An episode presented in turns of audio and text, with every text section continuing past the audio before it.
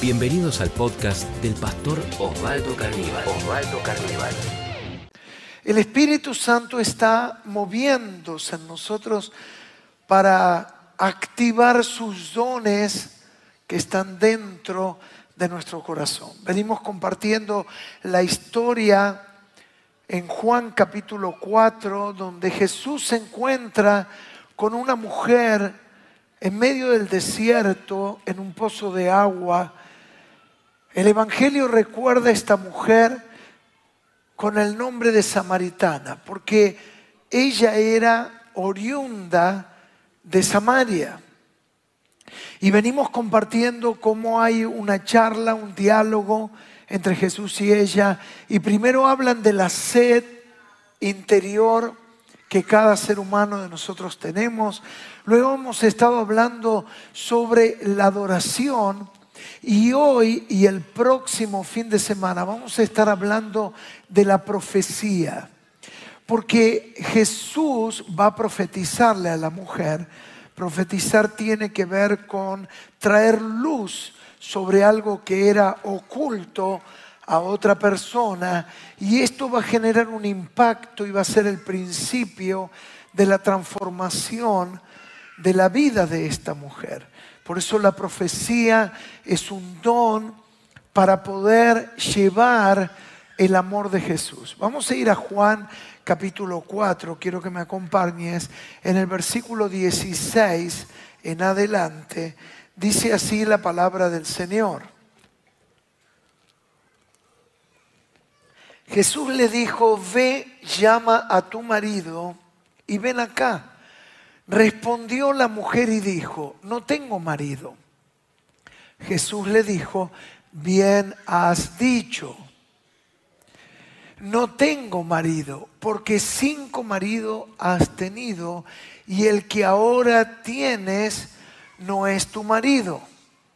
Esto has dicho con verdad. Le dijo la mujer, Señor, me parece que tú eres, ¿qué cosa? Profeta. Era la primera vez que Jesús va a conocer a esta mujer e inician una charla. Primero van a hablar del agua y Jesús habla en realidad de la sed interior. Luego van a hablar de la adoración y ahora Jesús la va a abordar con esta palabra profética. Le va a decir, anda y llama a tu marido. ¿Y la mujer qué le dice? No tengo marido. Y Jesús no lo deja ahí, sino ahora le va a revelar, de ahí lo que decimos profetizar, le va a mostrar lo que solamente ella sabía y le va a decir, bien dijiste, no tengo marido, porque cinco has tenido que no lo fueron y ahora un sexto que tampoco lo es. Imagínense la mujer se habrá quedado pálida con lo que Jesús le dijo. Y la mujer le va a decir, mm, me parece que eres profeta. Es que no le queda otra. Le reveló todo el corazón. Y vamos a ver algunas verdades acerca de la profecía. Yo te aliento a que te metas en este mensaje. Yo le puse por título a esta charla, déjate usar por Dios. Que abras tu corazón con esta llave y que le digas, Señor, usame con tus dones que has depositado con tu Espíritu Santo. Lo primero que vamos a decir es que la profecía nos muestra que somos conocidos y qué más, amados por Dios. Es decir, Dios nos conoce y nos ama. Hay más de 7 mil millones de habitantes en el mundo. Y a veces uno dice, ¿y Dios qué sabrá de mí? Él te conoce de manera personal, por nombre. Él sabe lo que te pasa. Él sabe lo que te sucede. Él te conoce y Él te ama como nadie te ha amado. Y Él te puede ayudar como nadie te ha ayudado. Esta mujer va a un pozo de agua a las 12 del mediodía en el desierto. Era un pozo que estaba a un kilómetro de la ciudad de Sicar que pertenecía a Samaria. Había otros pozos. La pregunta es, ¿por qué hace 10 cuadras al mediodía, 12 del mediodía, bajo el sol, cuando más calor hace, y va a 10 cuadras a buscar agua, mientras que había agua en la ciudad donde estaba? Y entonces muchos estudiosos arriban a la conclusión que por su condición, esto que Jesús le revela, que había estado con cinco hombres y ahora estaba con el sexto, pero ninguno había sido su marido. Traten de ponerse en el contexto de la cultura de aquel tiempo. Es decir, si un hombre compartía con una mujer y una mujer con hombre, debían de estar desposados. Pero esta mujer estuvo con seis hombres, pero con ninguno tomó compromiso. Y este tipo de relación superficial, dos mil años atrás y en Oriente, solamente era llevado adelante por una mujer de la vida. Y entonces, ¿qué dicen los estudiosos? Que ella va a 10 cuadras y a las 12 del mediodía, cuando nadie saldría debajo de la sombra, porque no quería cruzarse con nadie, no quería encontrarse con nadie. Y ahí se va a encontrar con Jesús. Y Jesús le va a revelar lo que había en su corazón. Y lo va a hacer donde? En medio del desierto. Este era un desierto literal de arena pero el desierto en sí tiene una característica por excelencia a la que todos arribamos fácilmente. En el desierto no hay, no hay nada. Es decir, uno no puede conseguir agua. Miren, cosa que hay en todo barrio de Buenos Aires. En el desierto no hay un chino donde uno pudiera comprar y que están en todos lados. Es decir, en el desierto no hay nada. Mientras que yo tenga algo, yo voy a apoyarme en eso antes de recurrir a Dios. Pero cuando todo se me cae y me quedo solo y no tengo nada, entonces uno levanta los ojos al cielo y dice, ay Dios mío, ayúdame. Pero eso dónde suele transcurrir? en el desierto. Pensá en tu vida, yo pienso en la mía. ¿Cuándo recurrimos a Dios? Cuando se nos cayó todo, cuando nos quedamos sin nada. Y lo único que podíamos tener en medio de la nada era Dios. Es decir, cuando yo no tengo nada, Dios puede ser todo. ¿Cuántos quieren que Dios sea todo en tu vida? Primero tenés que transitar en el desierto de la nada Mientras que tengas algo de qué tomarte, Dios nunca llegará a ser tu todo. Aun cuando le conocemos por mucho tiempo, solo cuando transitamos en el desierto de la nada.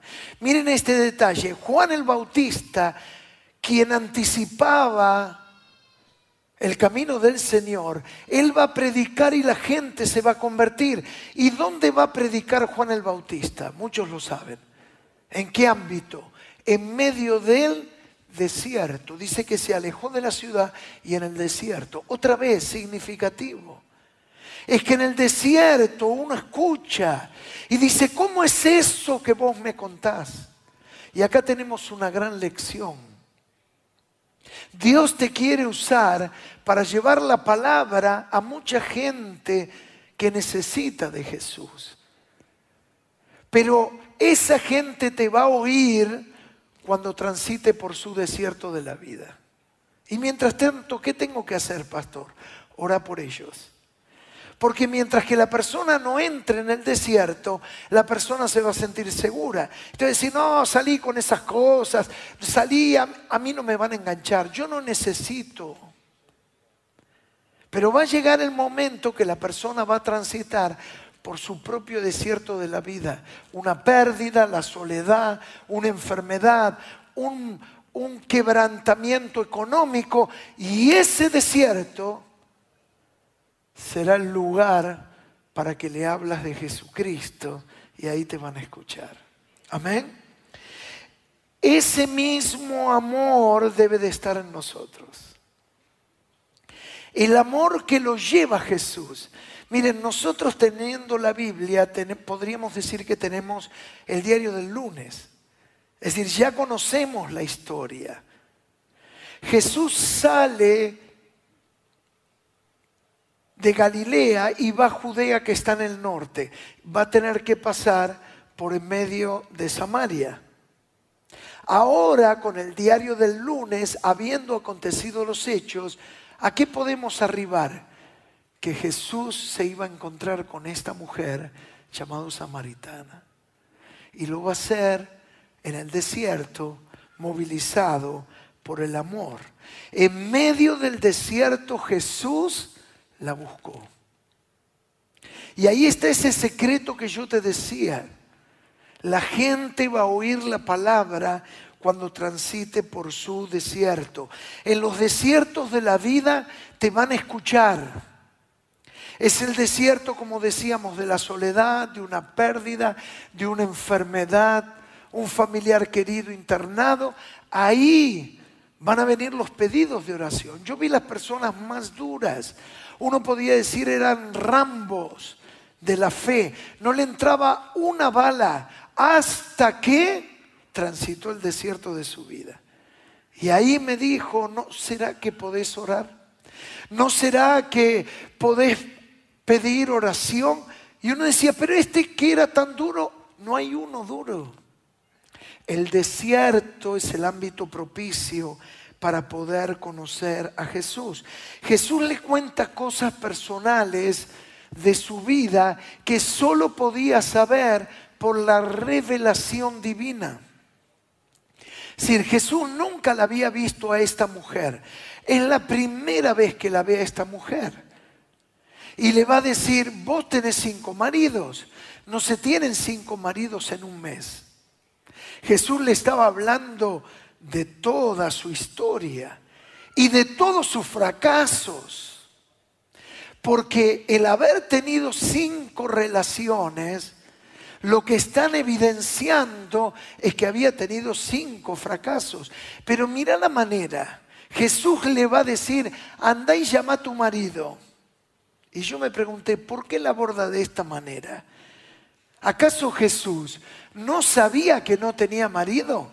¿Verdad o no? Entonces, ¿por qué le dice que llame al marido?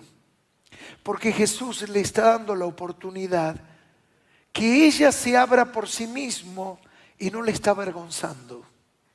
Vivimos en un mundo que discrimina, avergüenza, humilla.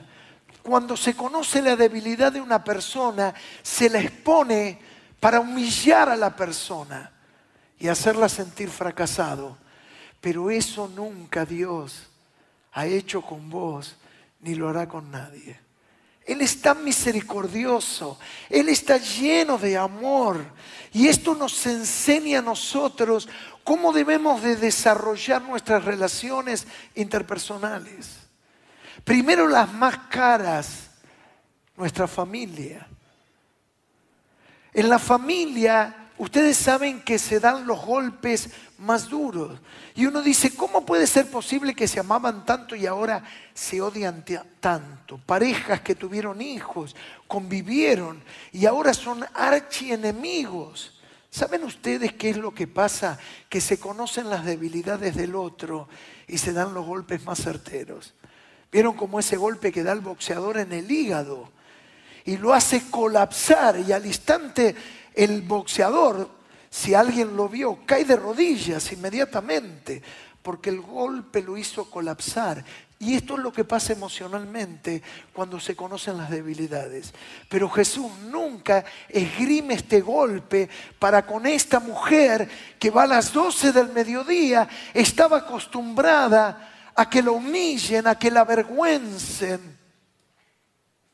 Y ahora ve que la tratan de otra manera ve y busca a tu marido. No tengo marido. Y miren que acá hay algo interesante, que la mujer responde correctamente, porque solo se puede ayudar al que reconoce que necesita ayuda. Si alguien no reconoce su problema, es en vano tratar de ayudarlo. Vieron a alguien que todo el mundo se da cuenta que tiene problemas y él dice, no, estoy bien, estoy un fenómeno. Y es la película del Titanic, estaban tocando y se estaban hundiendo. Y hay gente que vive como la película del Titanic. Está de fiesta y se está hundiendo. No, yo estoy bárbaro. ¿Bárbaro? La mujer reconoce su necesidad y le dice, es verdad. Y le va a decir, me parece que eres profeta. Es subyugada por el amor de Jesús. ¿Cuántos fueron cautivados por el amor de Jesús? No hubo cuestión, no hubo reclamos. Venid a mí todos, dijo Jesús.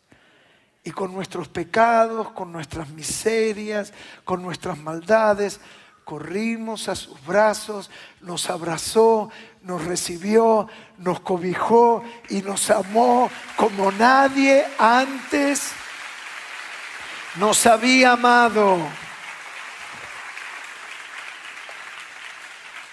Y acá vamos al centro del mensaje, que la profecía, el propósito de la profecía es la redención no la condenación. Vieron algunos cuando piensan en profetas, en profecías, dicen, ahora va a sacar el palo y me va a dar con todo. ¿No? Y me van a pegar y me va a humillar y me va a mandar al infierno, pecador. El infierno espera por ti. Y eso no es el espíritu de la profecía. No está acá revelado en Jesús. Jesús la trata tiernamente como el Padre nos ha tratado. ¿Cuántos fueron tratados tiernamente por Dios? ¿Acaso no tendría razones para decir sin vergüenza? ahora venís, ahora venís. Y conocer el corazón del Padre también nos enseña, ¿cuántos son papás, mamás acá? A ver, nos enseña a saber cómo debemos de tratar a nuestros hijos. Tenemos que corregir, pero hacerlo con ternura y buscando la redención y el crecimiento de nuestros hijos. No avergonzándolos, mucho menos en público, sino buscando que ellos puedan crecer. La profecía, podemos decir, es una crítica basada en la esperanza. Es decir, dice cosas duras, confronta, le reveló Jesús la vida, pero con la esperanza de encontrar un futuro. Es para que pueda salir adelante. Mientras buscamos desesperadamente la verdad, solemos derramar nuestra vida. Porque esta mujer en este derrotero de haber tenido seis relaciones interpersonales, lo que estaba buscando era amor y comprensión. Pero en ese buscar muchas veces vamos derramando como el que deshoja una margarita, uno va entregando la vida. Hay personas que lo que hacen, uno dice, ¿y por qué hace esto? ¿Por qué tal perversión? ¿Por qué hace uso del dinero de esta manera? Quizás por detrás lo único que está buscando es la comprensión, un oído que lo atienda, un brazo que lo abrace, sentirse atendido por alguien. Ustedes vieron que hay gente que tiene plata y paga para que esté rodeado de gente y nunca quiere estar solo. Hay gente que paga por sexo simplemente para que alguien lo abrace.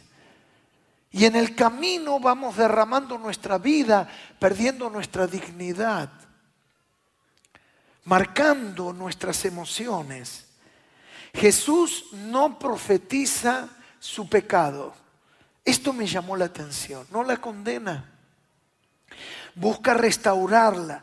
La verdadera profecía revela quiénes podemos ser en Dios. Es decir, tiene esa cosa que parece que se oscurece y sale adelante con un futuro, con una esperanza. Es lo que hizo con vos y lo que hizo conmigo. Es la propuesta que Jesús te dio a vos y me dio a mi vida. Me debo de arrepentir, pero Él me pintó un futuro mejor, que si yo me volvía con todas mis fuerzas, Él me iba a levantar e iba a trazar un nuevo destino y un nuevo futuro para mi vida. Ese es Jesucristo. Ese es el Hijo de Dios. Gloria a Jesús. Por eso decimos que la profecía nos realinea con el diseño original de Dios para nuestras vidas. Es decir, había un diseño original que es truncado por el pecado, pero cuando recibimos la palabra, entramos otra vez en el propósito de Dios y nos realineamos con su visión, con lo que Él tiene y comenzamos a avanzar en la vida. Miren, algunos consejos prácticos en cuanto a la profecía, porque mi oración es que en esta semana próxima Dios te despierte para ser usado por Dios. ¿Cuántos quieren ser usados por Dios? Amén. Es decir, que en esta semana Dios desarrolle el don de la profecía dentro tuyo para poder bendecir a alguien. Miren esto que el Señor me mostraba. Cuando predicamos el Evangelio por primera vez a alguien, le estamos profetizando sin saber. Porque la profecía es llevar luz donde hay oscuridad. Y cuando vos a alguien le hablas del amor de Cristo, le estás profetizando.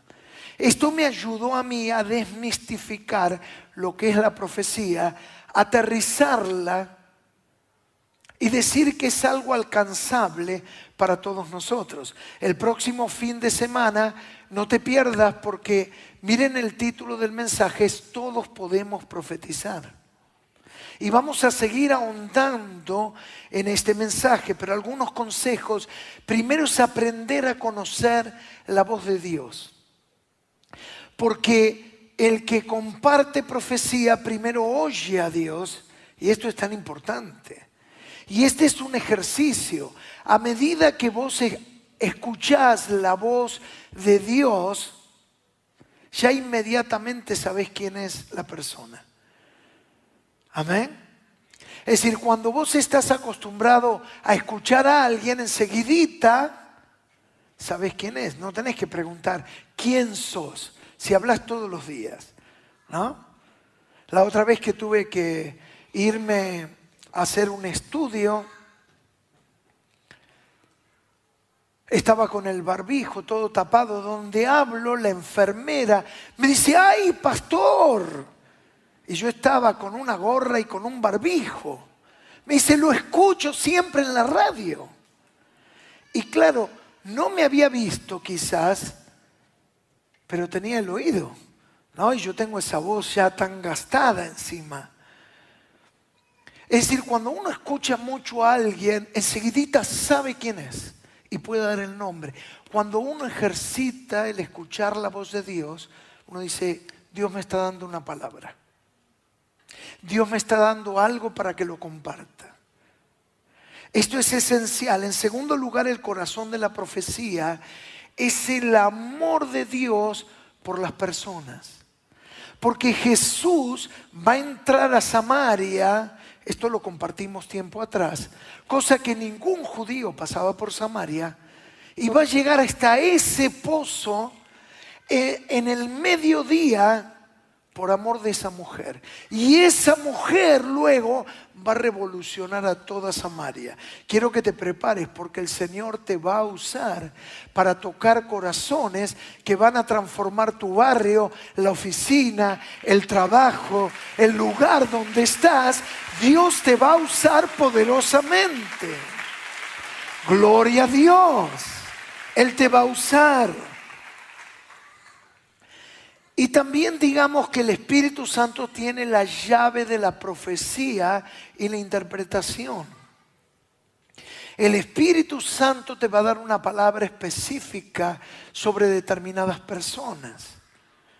Y mi oración cuál es? Que en esta semana que viene yo voy a orar para que Dios te dé, número uno, un amor nuevo por la gente que no conoce al Señor.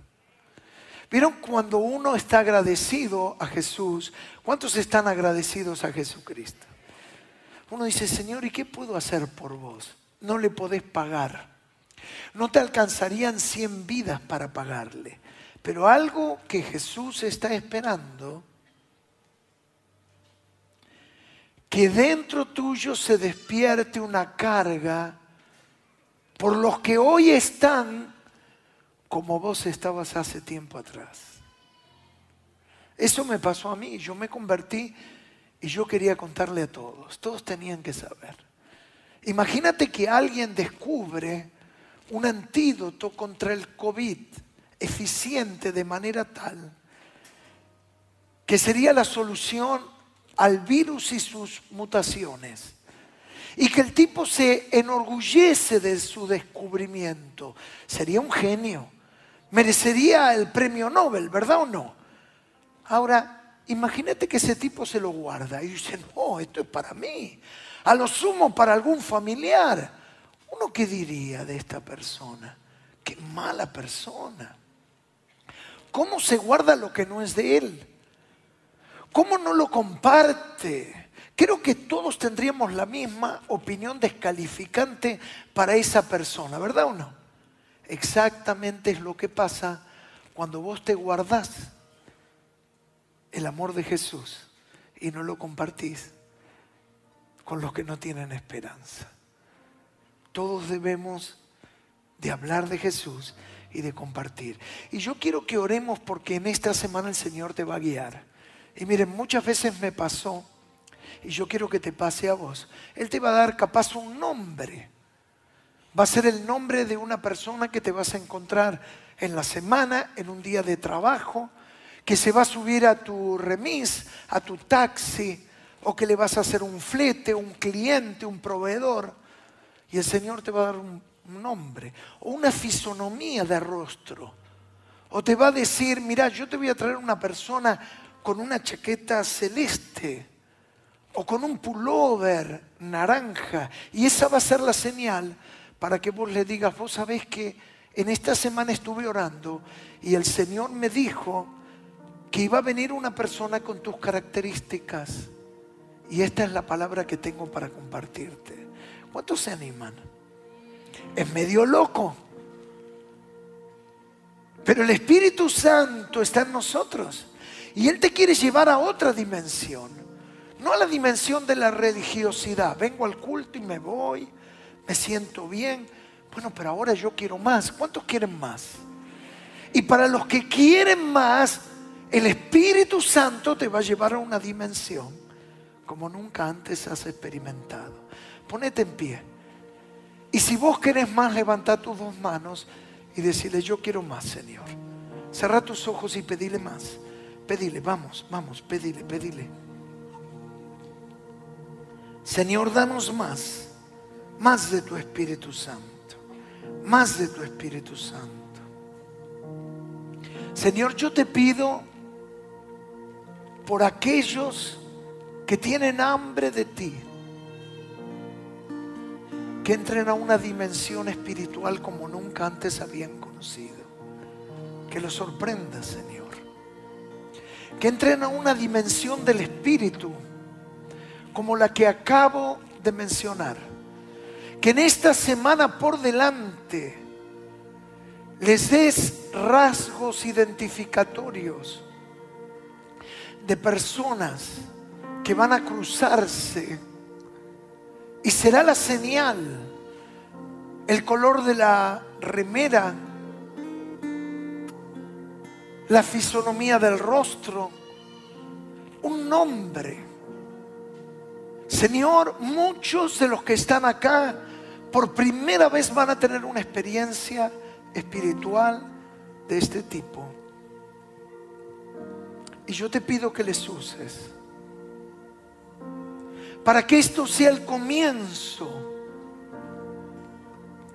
de algo grande que harás con cada uno de tus hijos, ahí donde están, en el hospital, en la facultad, en el secundario, en la escuela donde ejercen como docentes, con una mamá, con un compañero de trabajo. Le vas a dar una palabra específica para orar por un problema.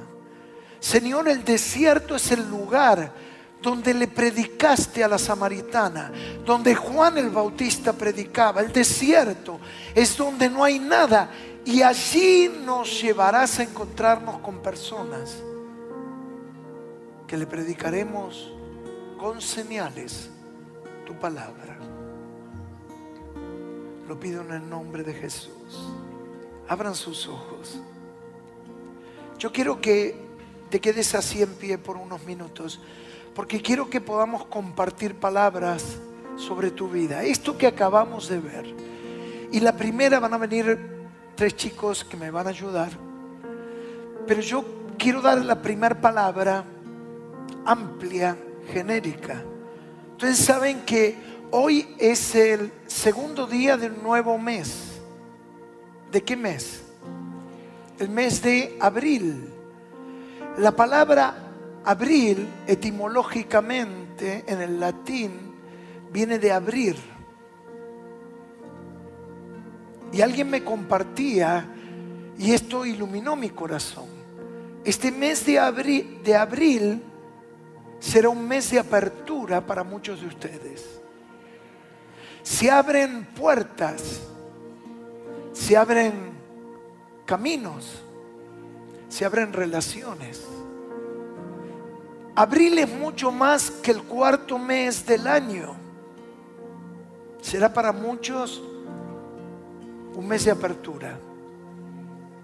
Se abre un abanico, un abanico no para ventilarte, es un abanico de posibilidades.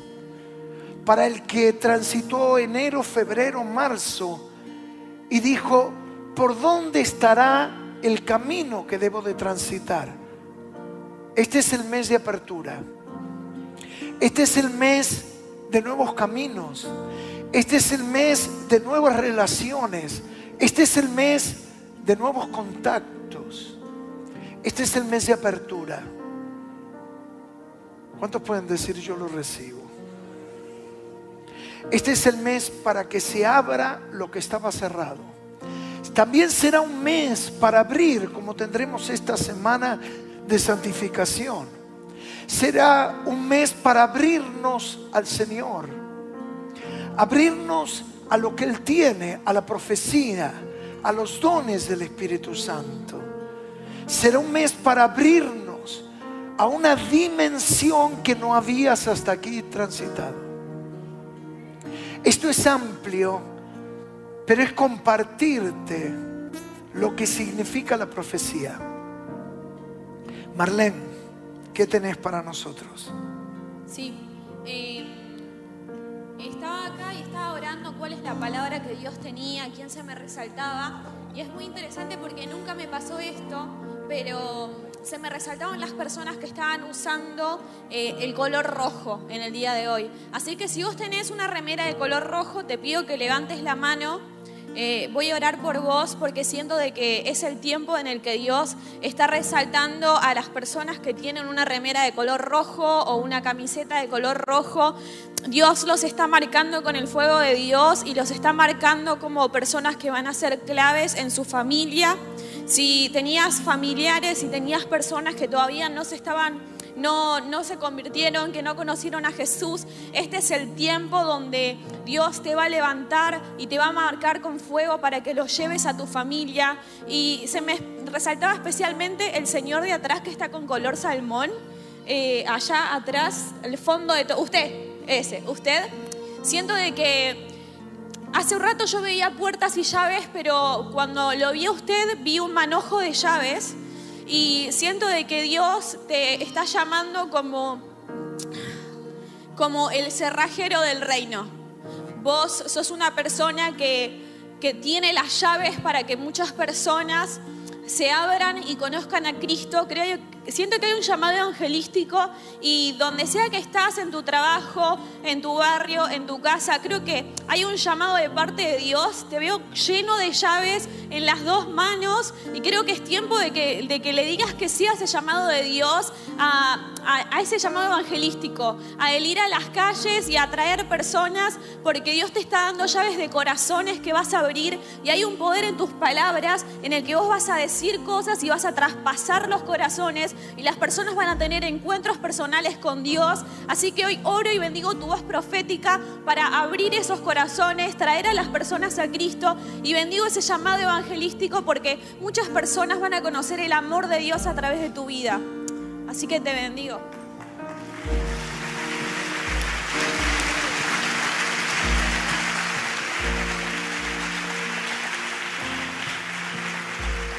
Les pido que levanten la mano todas las personas que se llaman Matías, por favor. Todos los que estén acá presentes, que se llamen Matías.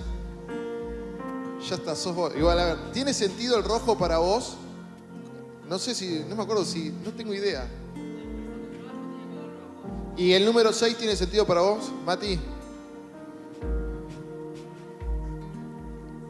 Bueno, tengo de igual tenía tu nombre anotado, en el, eh, puse Salomone con signo de pregunta, no tenía ni idea que venías a este culto. Mira, tuviste un montón de encuentros con Dios durante un montón de veces y el Espíritu Santo me hablaba en la reunión anterior cuando estuvimos y me decía que muchas veces como que tomaste decisiones que sentiste que esos encuentros con Dios se fueron a la basura. Y esos encuentros es como que no pensás que no pueden ser restituidas las palabras que Dios dijo y como que te tenés que quedar con una porción de eso que quedó. Como que hubo una parte de las palabras que se las llevó el viento por las decisiones tuyas y otras palabras están ahí y decís, esas pueden llegarse a cumplir. Pero si puedes extender tus manos y toda la iglesia puede extender las manos a donde está Él, está allá arriba. Ahora en el nombre poderoso de Jesús, nosotros cortamos toda mentira que se haya desatado en tu vida, diciéndote que a pesar de las decisiones que tomaste y te hayas equivocado, no podés volver al llamado de Jesús.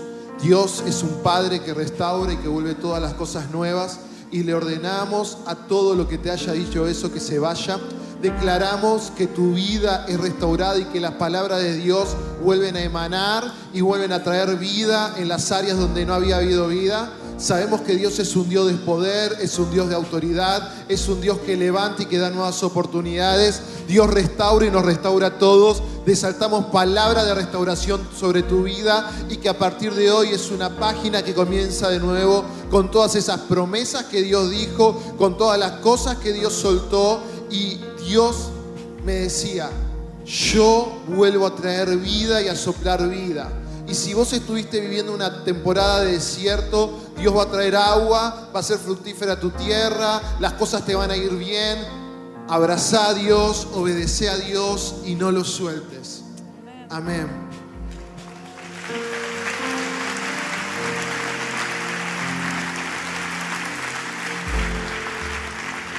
Tengo una palabra más. Tengo una palabra más. Personas que eh, sueñan que se caen en un túnel o un tubo, una caída infinita cuando duermen. Quiero hablarles a ustedes que están viviendo momentos de desesperación. Si sos vos, quiero que levantes tu mano porque quiero orar por vos. Que tienen sueños de caída, se caen y no, no se pueden levantar. Allá hay una mano, allá hay otra mano.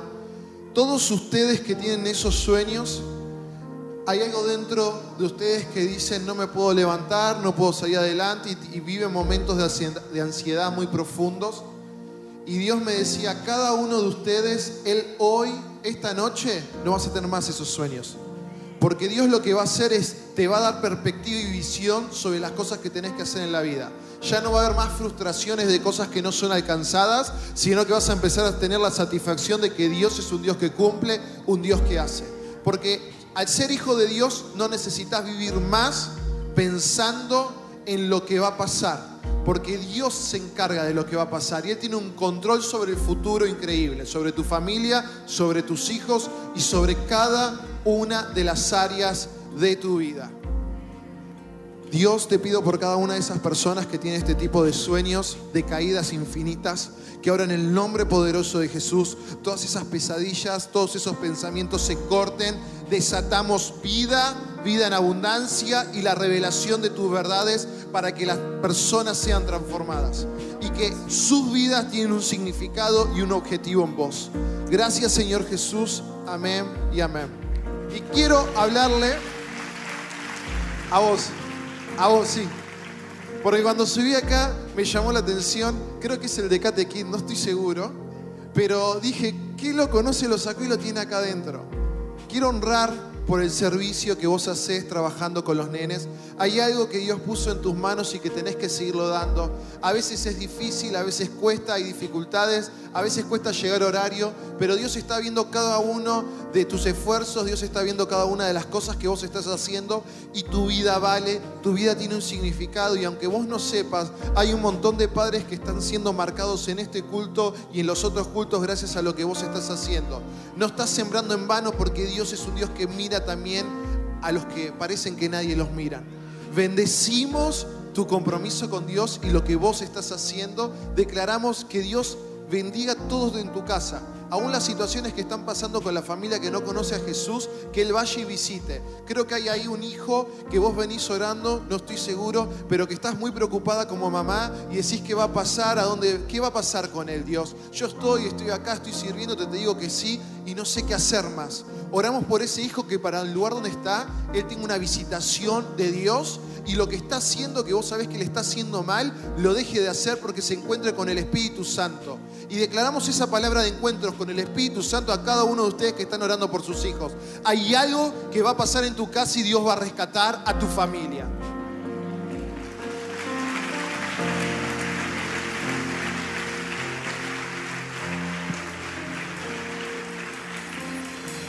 This is for the girl up in the back in the white cardigan. Esto es para la chica que está en el fondo con el cardigan blanco. You're in the very back row. Sí, That's sí, you. vos. Yeah, I felt the Lord speak in Romans 8:28 over you. Siento que el Señor está hablando Romanos 8:28 a tu vida, That everything works for good que a, to- a los que aman a Dios todo funciona para bien. for those that love the Lord los que aman a Dios todo funciona and para are bien. called according to His purpose. Y son llamados acorde a su propósito. And I felt like the Lord wanted to remind you Y siento que el Señor te quería recordar that it's not over yet. que todavía no terminó. So if it doesn't look good, Así que aunque no se vea bien, it's because it's not over yet. es porque todavía no terminó. That the final word of the Lord hasn't been spoken. La palabra final de Dios todavía no fue dada. And I saw like a whirl over your head. Y veía como un, un remolino sobre tu cabeza. And I feel like the Lord is saying He's going to speak to the storm. Y siento que el Señor está diciendo que va a hablar a la tormenta. Quiet, be still. Silencio y quédate quieta. And the very things that have been difficult Y la- lo- esa misma dificultad are going to be laid out before you. Van a ser puestas en tus pies And you're going to get to walk in authority over the victory of God. y vos vas a poder caminar en autoridad sobre la victoria de Dios. So we speak a new word over your season Así que declaramos una nueva palabra para esta temporada, that the Lord is going to shift and move things in your life. que el Señor va a cambiar y mover cosas sobre tu vida. That there's great purpose in this season. Que hay un gran propósito en esta temporada. Thank you, Jesus. Gracias Jesús. And there's a lady here at the very back row in red. Y hay una, hay una señora en el fondo de rojo See, and I saw this picture above your head. y vi esta imagen en tu cabeza And it was like um, in Vegas, those machines that all have to have the same picture. y era como esas de mm, máquinas tragamonedas que están en Las Vegas And they all landed on a dollar sign. y todas eh, estaban terminadas con un signo de dólar. We're all going to want this word. We're all going to want this word. Todos vamos a querer esta palabra. But I saw just dollars falling over your head. Pero vi a dólares que caían sobre tu cabeza. And I felt like the Lord was stamping you with provision. Y siento que el Señor te está golpeando con su provisión. That the Lord is saying where there has been drought, that He is going to release provision. Que el Señor decía donde va- había sequía, Él va a soltar provisión. That where you've had to continue, where it's felt difficult and it's felt like a desert, Que donde tuviste que continuar cuando se sintió difícil o como un desierto, ¿cierto? that the stamp of provision is coming upon your life. Que la estampida de la provisión viene sobre tu Jesus. vida. So we just release that right now, the provision of the Lord. Así que lo lanzamos a tu vida, la provisión del Señor. That He is your provider and He has everything that you need. Él es tu proveedor y Él es todo lo que necesitas. And as this is released, I see you giving it out. Y a medida que esto es lanzado, te veo a vos dándolo. And the Lord is saying He's going to bless you because He knows you're going to use it to bless others. Y el Señor me decía que Él te va a bendecir porque vos lo vas a usar para bendecir a otros. Así que bendecimos la provisión del aumento de Dios sobre tu vida. Amen. Amén.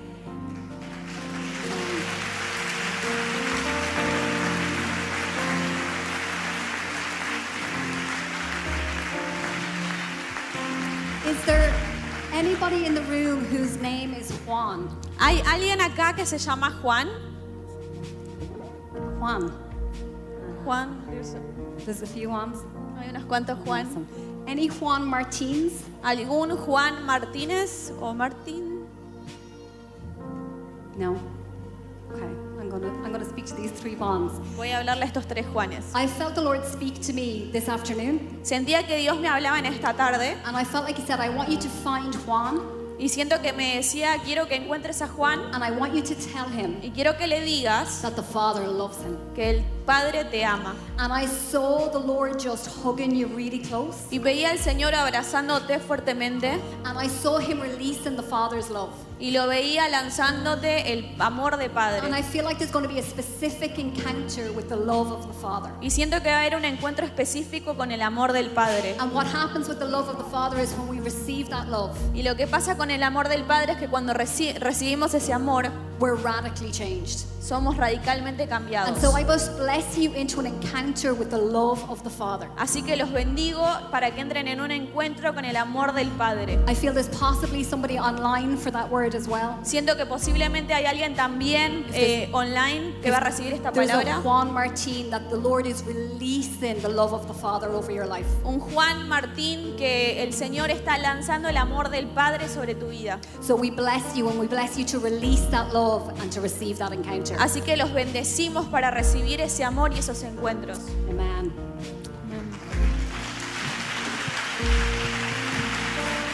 Sí, Señor. Sí, Jesús.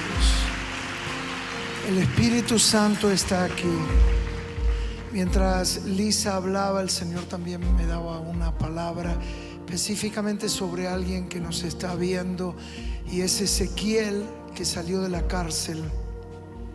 Y el Señor me daba esta palabra que aunque muchos te han desechado, los brazos del Señor se extienden para recibirte y darte una nueva oportunidad.